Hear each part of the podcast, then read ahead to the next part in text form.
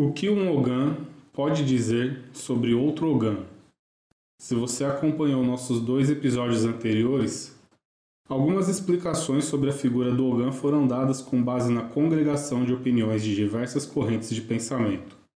Com base nas nossas conversas anteriores, podemos chegar à conclusão de que, sobre postos, cargos e funções, é muito difícil fazer qualquer afirmação quando temos diversas casas matrizes, ou seja, famílias de candomblé, com particularidades que podem ser idênticas, parecidas ou mesmo não terem nada a ver umas com as outras. Sendo assim, para conhecer e realmente entender as incumbências das funções realizadas por essa classe de praticantes de candomblé, é importante que um Ogã procure acesso aos seus iguais e mais velhos dentro da matriz a qual a sua casa descende. Feito isso, conviver e coexistir com as diferenças se torna algo muito mais simples e prazeroso, visto que se cria uma oportunidade de conhecer melhor novas culturas. Quando de passagem ou de visita por outra comunidade de axé, pertencente à sua matriz ou não, é preciso nunca se esquecer de respeitar os costumes e regramentos do local se há algo que eu possa dizer com propriedade sobre as incumbências de um Ogan, então eu diria que o respeito e a educação devem acompanhá-lo eternamente. E dito isto, vamos começar a falar diretamente dos objetivos iniciais traçados para este podcast. E damos continuidade com o seguinte questionamento: Como é ser um Ogan? Eu, particularmente, gosto muito de observar o passado para tentar entender o presente e fazer projeções para o futuro.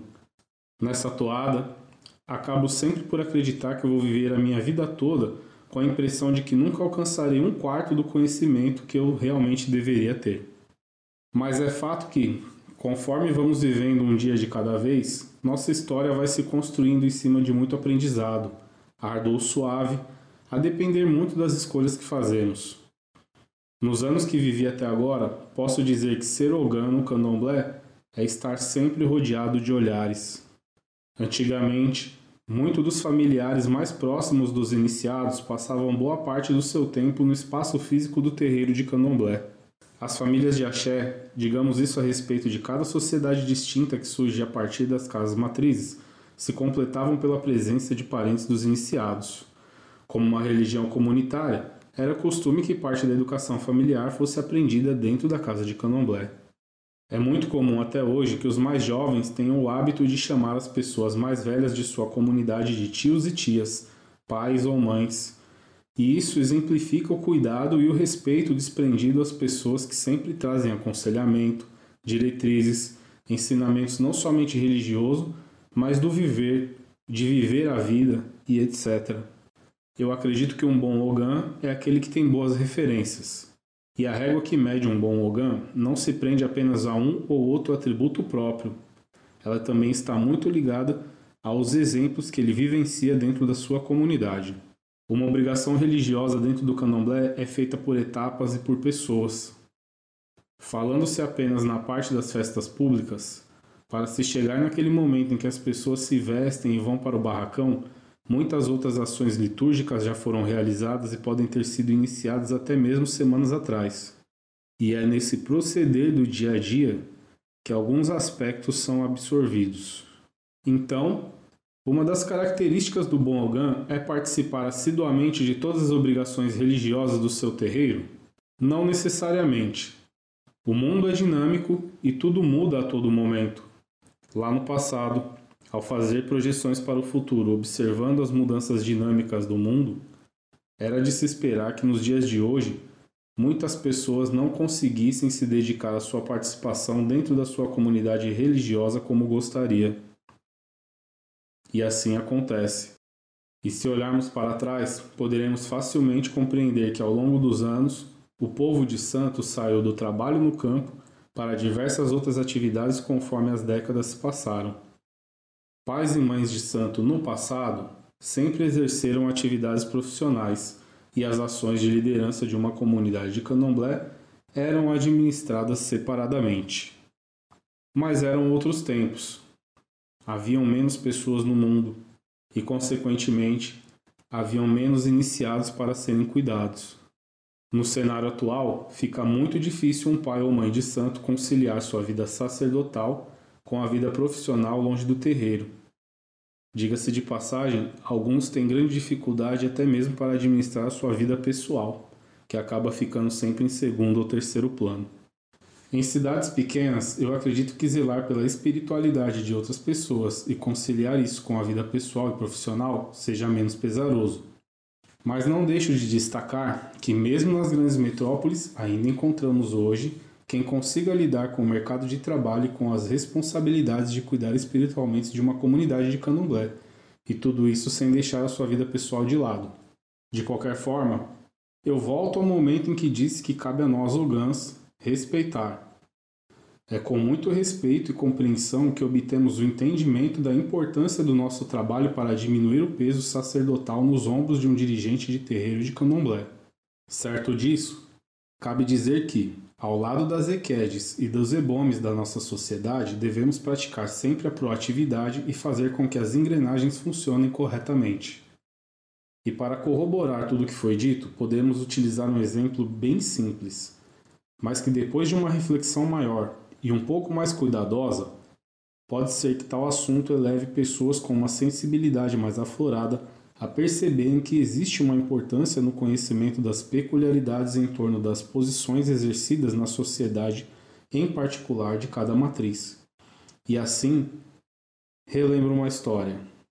Então, em certa feita, na casa onde eu fui confirmado, estávamos conversando sobre alguns aspectos de algumas vestimentas dentro do candomblé. Foi então que um dos meus tios, um daqueles ogãs mais velhos de casa, disse o seguinte: Abre aspas. Os ogãs daqui de casa sempre trabalharam e por isso a gente sempre se vestiu muito bem no candomblé. E com essas breves palavras, duas reflexões chegaram a mim naquele momento. A primeira reflexão que veio até mim me trouxe a compreensão de que, se vestir a rigor para a moda local e pertencente ao momento histórico a que estamos vivendo, não é uma obrigação dentro do candomblé. E a segunda, mas não menos importante, trouxe para mim a compreensão de que o Ogan também tem as suas responsabilidades extra-candomblé, e é de extrema importância ter um meio digno de ganhar a vida. De tal forma, é de se compreender que o membro ativo de uma comunidade de axé, não somente Ogan ou Eked, mas qualquer um dentro da hierarquia, acabe ausente por uma vez ou outra das obrigações por conta das atribulações da vida profissional. Neste ponto, acho que é importante fazer algumas diferenciações. Então vamos lá. Em todas as casas de candomblé, há quem seja assíduo frequentador em todas as tarefas semanais e até mesmo diárias do terreiro, como as obrigações religiosas periódicas, mas que seja de fato displicente com a sua participação, estando presente, mas não participando ativamente.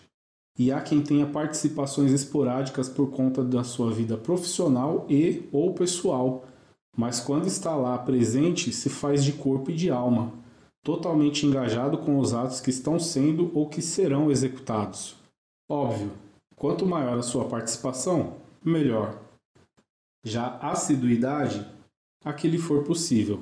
Orixá nenhum quer que você seja displicente com a sua vida e perca o seu emprego por deixá-lo para ir ajudar em uma obrigação religiosa, principalmente se houver outras pessoas que podem fazer o que você realizaria lá com o mesmo bom coração. Então, eu posso dizer que um bom Ogã participa ativamente das obrigações quando ele está presente na realização de qualquer ato dentro da sua comunidade. E seja esse ato a simples necessidade de varrer o espaço físico de um terreiro ou realizar a sacralização de atos litúrgicos em homenagem aos orixás. Obviamente que não. A referência é apenas um norte.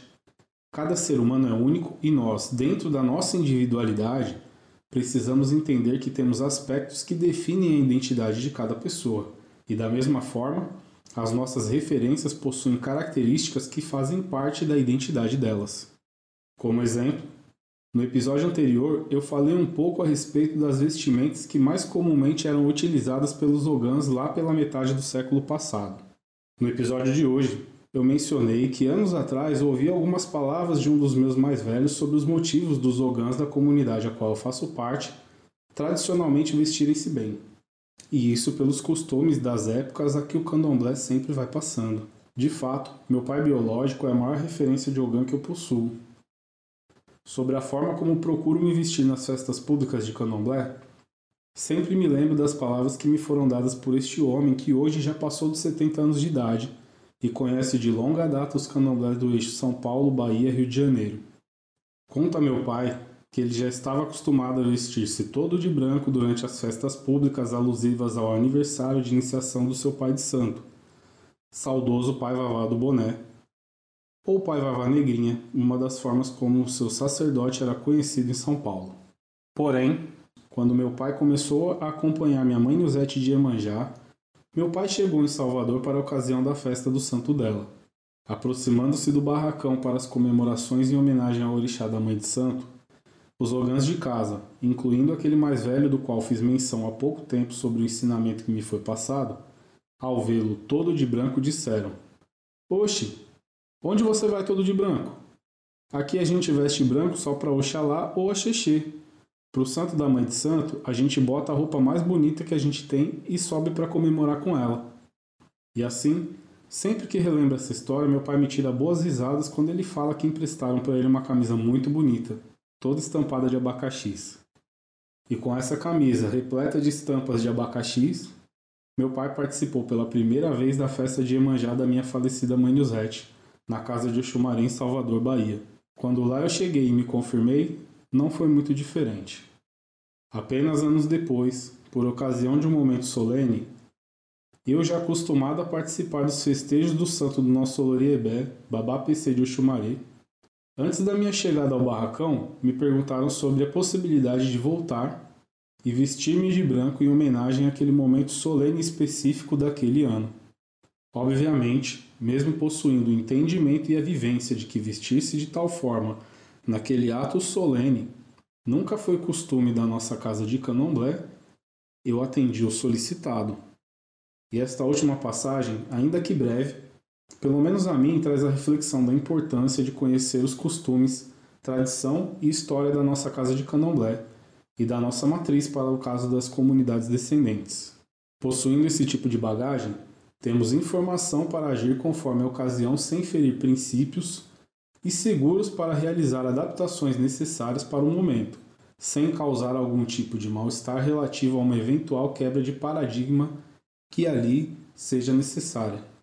Então, caros ouvintes, eu posso dizer que daqui para os próximos episódios vou apresentar algumas situações práticas para vocês e juntos vamos fazer algumas análises para que possamos entender a importância que o entendimento coerente do Ogã tem para a manutenção da convivência social e religiosa dentro do terreiro. Este terceiro episódio foi elaborado, produzido, gravado e dirigido por mim, com a intenção de desmistificar alguns conceitos e criar uma reflexão coletiva sobre as nossas convicções particulares, criadas a partir do aprendizado que cada um de nós tivemos. Eu agradeço a você por me ouvir até agora e te convido para seguir o podcast. Recomendo que você ative o sininho porque assim a notificação de que um novo episódio estará no ar será recebida prontamente. Não se esqueça de que a sua participação é muito importante para o sucesso de toda essa empreitada. Você também pode me encontrar lá no Instagram, jackialó, onde eu farei postagens sobre cada episódio e você poderá usar os comentários para deixar sua contribuição sobre os assuntos abordados. Se você acessar o link lá na bio, vai encontrar minhas outras redes, e ainda na bio, você também pode acessar o meu WhatsApp e falar diretamente comigo, me trazendo sugestões e dando a sua opinião sobre qualquer assunto. Até a próxima e vem comigo por esse caminho, para que possamos tentar melhorar a realidade à nossa volta.